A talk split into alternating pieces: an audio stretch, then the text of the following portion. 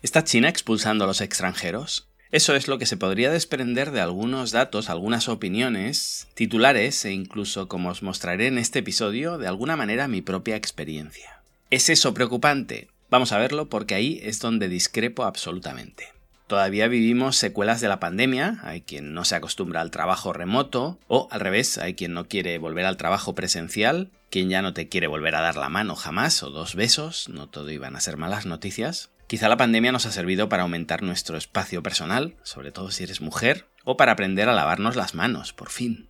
Sinceramente no entiendo cómo seguimos saludándonos tan efusivamente en las discotecas, sabiendo como sabemos que en los lavabos no hay jabón o que buena parte de los primates varones no se lava las manos.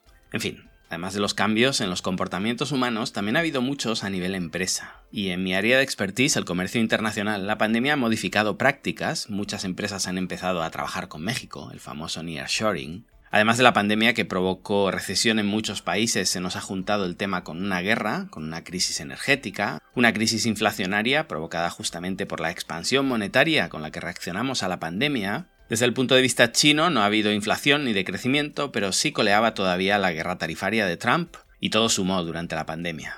Al final han pasado muchas cosas, China se ha resentido de algunas de ellas, como no, y aunque intento no hacer una teoría del último dato, el típico China se ha hundido el último trimestre y en el siguiente China crece más de lo esperado, bueno, de algo tiene que vivir la prensa, entendámoslos, pero creo que es más coherente comparar la economía con 2019.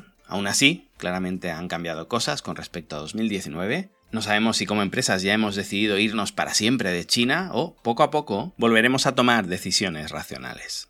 El posible conflicto con Taiwán tan anunciado desde Estados Unidos es un poquito una invitación a eso, a mantener el hype. Si os habíais ido de China no volváis porque está a punto de estallar una guerra, si no soy mañana. Ve buscando mejor un plan B porque esto es inminente.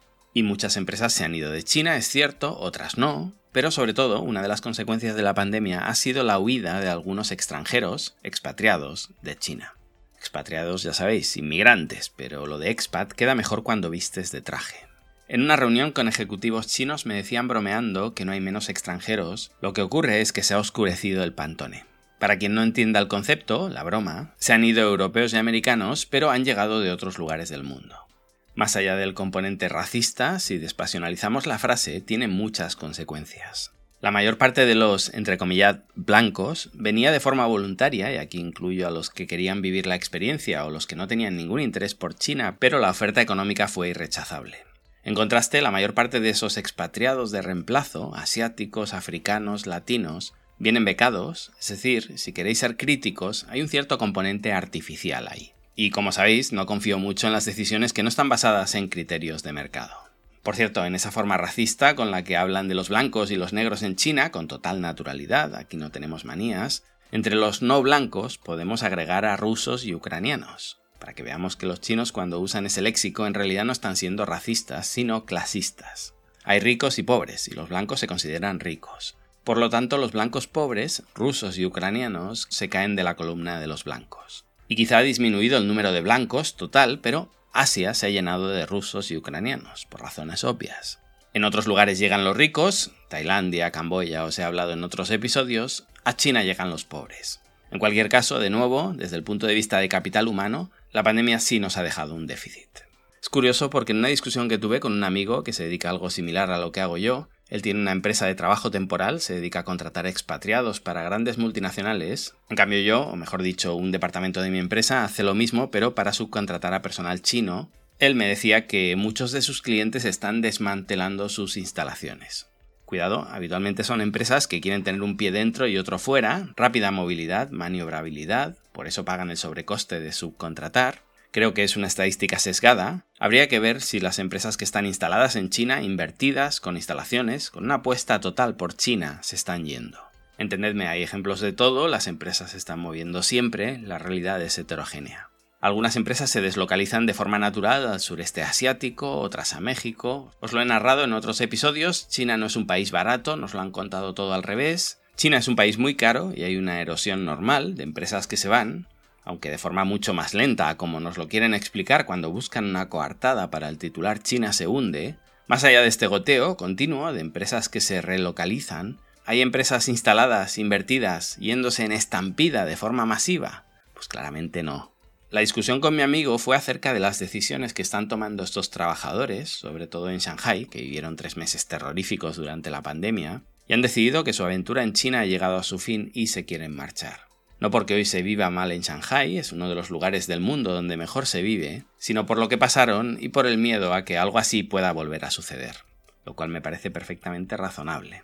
Ojo, hay muchos otros, podéis verlo en los comentarios de mis episodios que se quejan mucho de China pero no se van porque nadie les pagaría lo que ganan en China. Es decir, al final somos seres económicos, ponemos en una balanza pros y contras, y como comento muchas veces en mis reuniones, no me digas que esto no se puede hacer, dime cuánto cuesta hacerlo.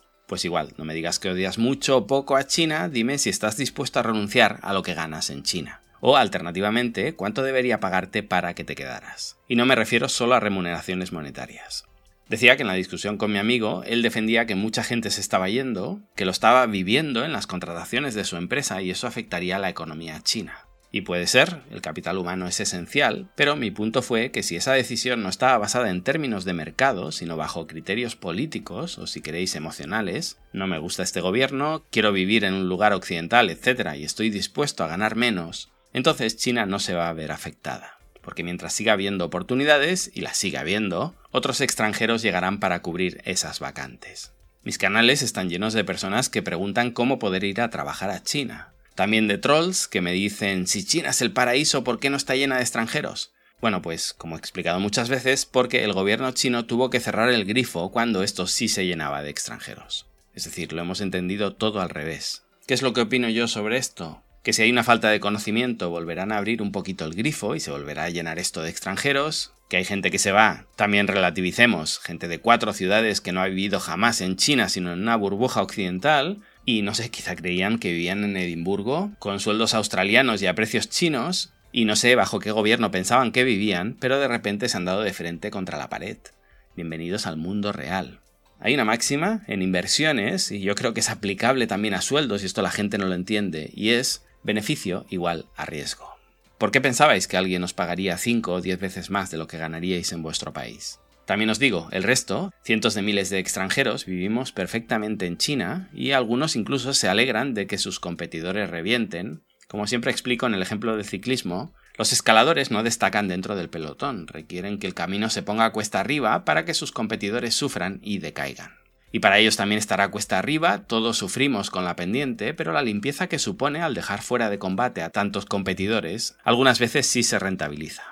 ¿Qué os quiero decir con esto? Que ha habido una selección natural, sin más. Los más resistentes, los más adaptables al medio se han quedado, los otros se han ido o están sufriendo porque les gustaría irse, pero como os decía, nadie les pagaría lo que ganan aquí, no valoran lo suficiente lo que les ha dado China, en España o en otros países serían mileuristas o quizá desempleados, y aquí se pasan el día impartiendo cátedras o mirando por encima del hombro a los lugareños.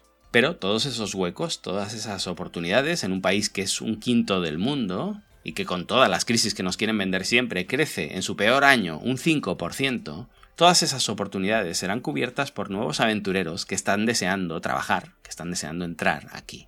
Al final, y siento ser tan crudo, los top top que viven en una mansión pagada por Unicro, Coca-Cola o Mercedes, esos no han sufrido apenas la pandemia, su empresa se encargó de hacerles la vida feliz. Los que lo han pasado mal son los expats de clase media o clase media alta, que desde el punto de vista chino ese tan utilitarista son perfectamente prescindibles. Siento bajaros a la realidad, el PIB chino no notará vuestra ausencia. Ojo, hay muchos otros extranjeros felices de la vida que valoran donde están, que no significa que no vean los problemas de la sociedad donde viven o no les gusten una serie de cosas que pasan o que pasaron durante la pandemia, pero que no se mueven de aquí ni locos, porque se han casado, porque son felices, nótese la distinción sarcástica, o simplemente porque les gusta China, cada cual tiene sus motivos. Lo que ocurre es que esos habitualmente hacen menos ruido y nos pensamos que no existen. No, no, esos son la mayoría. Más allá de todo esto, ¿cómo han reaccionado las empresas? Sobre todo las pymes, que es mi área de conocimiento. Las que intentaron diversificar moviéndose a Centroamérica, al sureste asiático, India, Pakistán y compañía han vuelto rápidamente a China, sobre todo en cuanto el precio de los contenedores ha estabilizado. Las que tenían expatriados trabajando para ellas han dado cuenta que es mejor tener trabajando a chinos porque estos son más estables en caso de que se produzca una nueva crisis. Como siempre, el que se quema con leche ve una vaca y llora, y todos esos extranjeros que se fueron, o que le han dicho a sus empresas que se quieren ir después de meses o años de formación, de inversión por parte de las empresas, han sido un red flag en toda regla para futuras contrataciones. Por otro lado, lo he vivido en mis carnes, me lo decían mis clientes, no podemos pasarnos un año o dos años sin poder enviar a alguien a China, sin poder viajar nosotros. Necesitamos un equipo chino en China. Y este quizás es el movimiento más grande que estoy notando en pymes y sí contribuiría a esa idea de que China puede prescindir de algunos extranjeros. Ahí sí veo una reordenación. Como digo, la mayor parte de mis clientes o bien venían ellos mismos a China o bien enviaban a sus jefes de compras y durante la pandemia han entendido que hacía falta tener un equipo chino permanente. Y no solo la traductora esa que les ayuda a tiempo parcial cuando viajan, gente cualificada. Yo mismo, cuando contrato a un extranjero, quiero estar seguro de que no doy con un francotirador que lo que quiere es salir de su país como sea, y le da igual China que Uganda. Quiero a alguien que, si le voy a dedicar el tiempo para formarlo, quiera estar en China sí o sí, y no me pida alargarse en cuanto eche de menos a su madre, las revistas en el kiosco en su idioma o las croquetas del bar de debajo de su casa. Desde el punto de vista de la inversión empresarial es demasiado costoso. Y sí, China es para mucha gente, pero China no es para todo el mundo. Te tiene que gustar, tienes que prescindir de una serie de cosas y valorar mucho otras. El ejemplo que pongo siempre, si vives en Suiza y te gusta mucho la playa, lo vas a pasar mal. Si vives en Brasil y te gusta mucho esquiar, lo vas a echar de menos. Pues bien, con China esto se lleva al extremo y hay gente con necesidades que China no cubre. La clave desde el punto de vista de una empresa es descubrir estos perfiles para apostar bien y, como os decía, siendo egoísta, discriminar al que solo quiere vivir una experiencia, hinchar su currículum para volverse a su país y rentabilizarlo. Como trabajador es comprensible, es lo que yo haría, nutrirme al máximo en el lugar donde voy, en un pareto, con el 20% de mi esfuerzo, y después largarme y seguir aprendiendo en otro lugar. Y en ese juego de intereses entre lo que quieren las empresas y lo que quieren los empleados estamos. Os cuento cómo lo gestiono yo a nivel empresa, ya no contrato extranjeros para vivir en China, y es lo que recomiendo a mis clientes que hagan. Creo que es una mala decisión, como lo es obligar a tu jefe de compras a viajar cada mes o cada tres meses, esa persona reventará. No es una estrategia sabia a largo plazo y, como os decía, si algo me molesta como emprendedor es formar a alguien y perderlo después. Es más, todas estas estrategias tenían sentido cuando en China no había capital humano, no estaban formados. Hoy en día, en China podemos encontrar perfiles tan buenos o mejores que cualquier extranjero. Y de nuevo os pongo de ejemplo mi empresa. Está compuesta por chinos que viven en China y por extranjeros nómadas que viven donde les da la gana. He dejado de pretender elegir el lugar de residencia de mi equipo y por supuesto he dejado de hacerlos viajar. Y a nivel empresarial me ha dado buenos resultados, tuvimos el 100% del equipo disponible durante toda la pandemia y justamente todo lo que os estoy contando, extranjeros que se van de China, que no quieren vivir aquí o que ya no quieren viajar a China tan a menudo, es lo que veo en todas las empresas que me rodean y son las problemáticas que estamos resolviendo todos los días con nuestros clientes.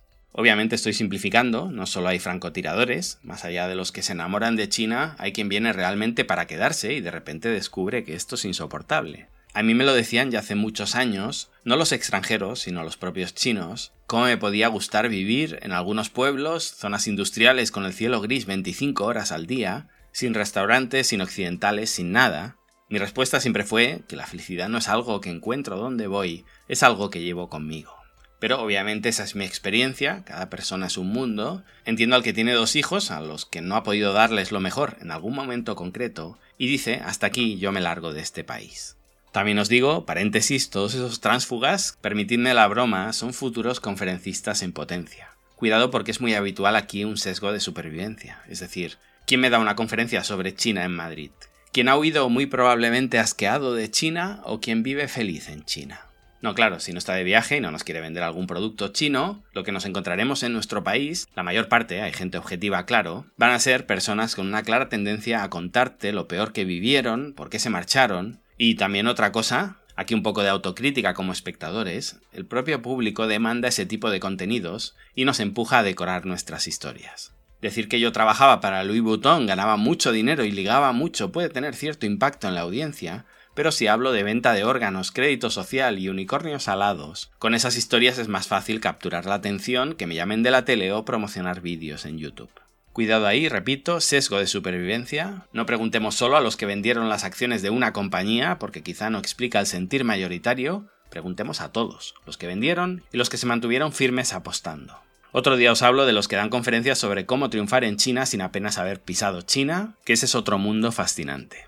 Un poquito la conclusión aquí es, si los extranjeros se van porque China se hunde, vale, nada que decir. A todos los que anuncian que China está en crisis o si no lo está faltan 5 minutos, lo entiendo, todo les encaja. Pero para los que no vivimos en ese universo de fantasía, Más allá de algún doctor súper reputado, algún científico top y poco más, los extranjeros que se van dejan huecos que ocuparán extranjeros que vendrán.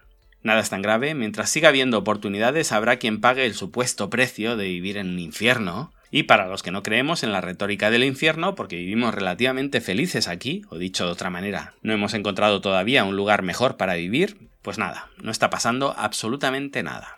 2009-2010 también se fueron muchos de mis amigos, me quedé solo en el grupo y tras ello empezaron a llegar los arquitectos, los profesores de español, de tenis, de fútbol y todo lo demás. China es un quinto del mundo, nada es tan categórico, se dan miles de realidades dentro del propio país, lo que sí veo, al menos la avalancha de contactos que recibimos así lo indica, es que quizá muchos hombres de negocios sí se comprarán un seguro, viendo el incendio que le supuso el COVID, y ese seguro es tener por fin personal chino fijo, contratado, empleados que están cada vez más cualificados y que permitirá que puedan prescindir de gran parte del personal occidental y todos los costes derivados de su contratación. El coste de los billetes de avión, de tener que pagarle un apartamento a tu empleado en el centro de Shanghai, eso la pandemia sí ha arrasado con todo, no tenían sentido todos esos costes, por ahí sí habrá una disminución de extranjeros, no porque China nos odie o porque hayamos decidido que ya no queremos vivir en China. No, no, no eres tú, soy yo.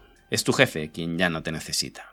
Y como decía, los extranjeros que siguen siendo imprescindibles seguirán estando, los que se vayan serán reemplazados, y al final si China es un infierno y nadie quiere venir, pues muy fácil, se subirán salarios hasta que alguien sí quiera venir. No me digas que eso no puede pasar, dime cuánto cuesta. Oferta y demanda, no hay más. Os leo en los comentarios, seguro que tenéis mucho que decir. No, no, Adrián, te equivocas, yo no tengo precio. Es curioso como la gente que se cree menos materialista es la que más lo asocia todo al dinero. No, no hablo únicamente de dinero. Y sí, todos tenemos un precio, quizá no expresado en papelitos verdes, quizá expresado en salud, bienestar de nuestra familia, seguridad, tranquilidad. Los chinos son los primeros, con todo su nacionalismo y todo lo que queráis, que si pueden envían a sus hijos a estudiar a Estados Unidos, porque están mucho menos fanatizados que nosotros, y para muchos expatriados que viven en China, saben que más allá de lo que les pague su empresa, el valor de entender esta cultura, esta forma de trabajo, esta economía, o el simple hecho de ganar experiencia en el lugar donde se está escribiendo hoy la historia de la humanidad, no tiene precio. Os dejo hoy con un proverbio chino que habla de esa forma que tenemos de adquirir conocimiento. Claro, los chinos de hace 4.000 años no tenían redes sociales y no pudieron suscribirse a mi canal y activar la campanita para estar seguros de no perderse conocimiento de los mejores en lo suyo, pero ya en aquella época decían, lee 10.000 libros, viaja 10.000 millas. Y no puedo estar más de acuerdo. Que paséis una feliz semana.